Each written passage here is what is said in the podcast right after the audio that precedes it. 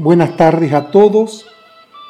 Nuevamente, aprovechando el espacio que gentilmente nos cedió la radio para los docentes del colegio número 5212 Rural Mediado por TIC.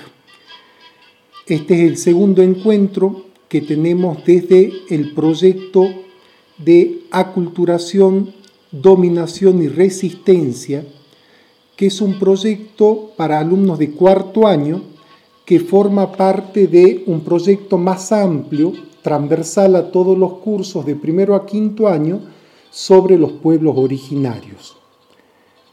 Como ustedes recuerdan, en el encuentro anterior lo que hicimos fue, con los chicos de cuarto año, ubicar a los pueblos originarios de los valles calchaquíes en el periodo anterior a la llegada del invasor español ubicamos el espacio geográfico, vimos las características que tenía el relieve de los valles calchaquíes y en ese enclave ubicamos a las distintas parcialidades de los pueblos diaguitas, ¿sí? que seguramente muchos de ustedes conocen, los yocabiles, los eh, andalgalás, los eh, tolombones, distintas parcialidades del pueblo diaguita vimos qué era lo que se entendía por cultura, todo aquello que una sociedad hace, crea, cree, y en ese contexto es que estamos retomando ese primer encuentro en este momento. Eh, volviendo al concepto de cultura, nos interesa profundizar un poco sobre la cultura de los valles calchaquíes, pensando específicamente en los mecanismos que utilizaron los diaguitas para eh, cultivar la tierra y de esa forma asegurar su subsistencia.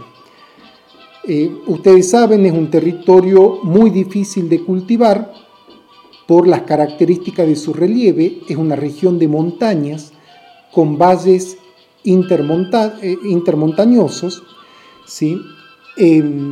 Y, cultivar en una región, en un lugar en declive, resulta muy problemático. Es por eso que los diaguitas lo que hicieron, eh, a semejanza de otros pueblos de la región andina, ubicados en Perú, ubicados en Bolivia, ubicados en Ecuador, fue construir terrazas de cultivo es decir, construir empalizadas de piedra, rellenarlas con tierra fértil y organizar un complejo sistema de canales para asegurar el regadío de cada, uno de, estas, de cada una de estas terrazas.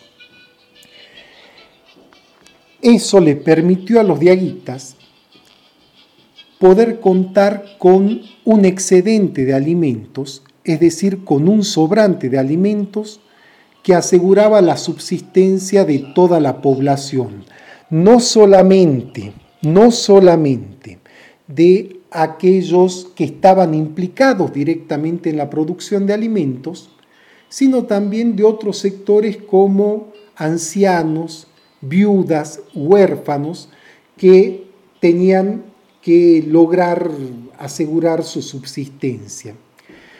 Em, es muy interesante ver cómo el pueblo de Aguita, a partir del desarrollo de este sistema tan complejo agrícola, se vieron en la necesidad de organizarse en torno a la figura de un líder. Un líder que se encargaba de distribuir las tareas, que se encargaba de distribuir las tierras, que se encargaba de distribuir la producción, pero seguramente también se encargaba de organizar a los guerreros, para defender el territorio y se fue fortaleciendo esta autoridad. Los diaguitas no constituyeron un imperio como los incas, se organizaron en torno a confederaciones que se constituían cuando la situación lo ameritaba.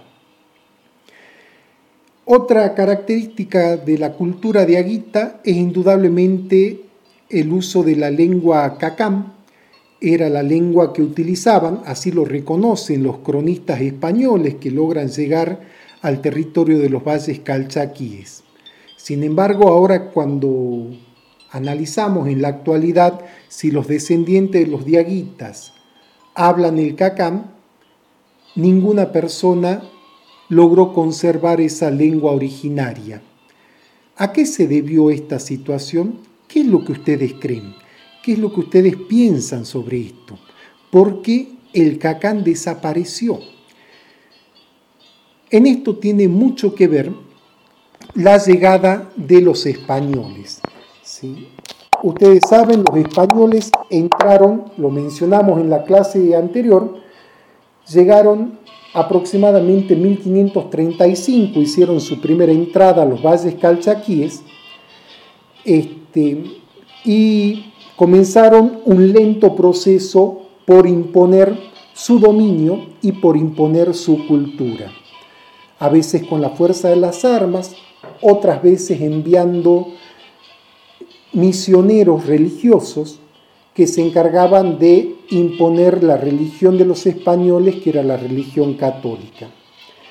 El pueblo diaguita resistió tenazmente estos intentos de dominación y estos intentos de aculturación y a lo largo de casi 150 años presentaron combate resistiéndose a la dominación española.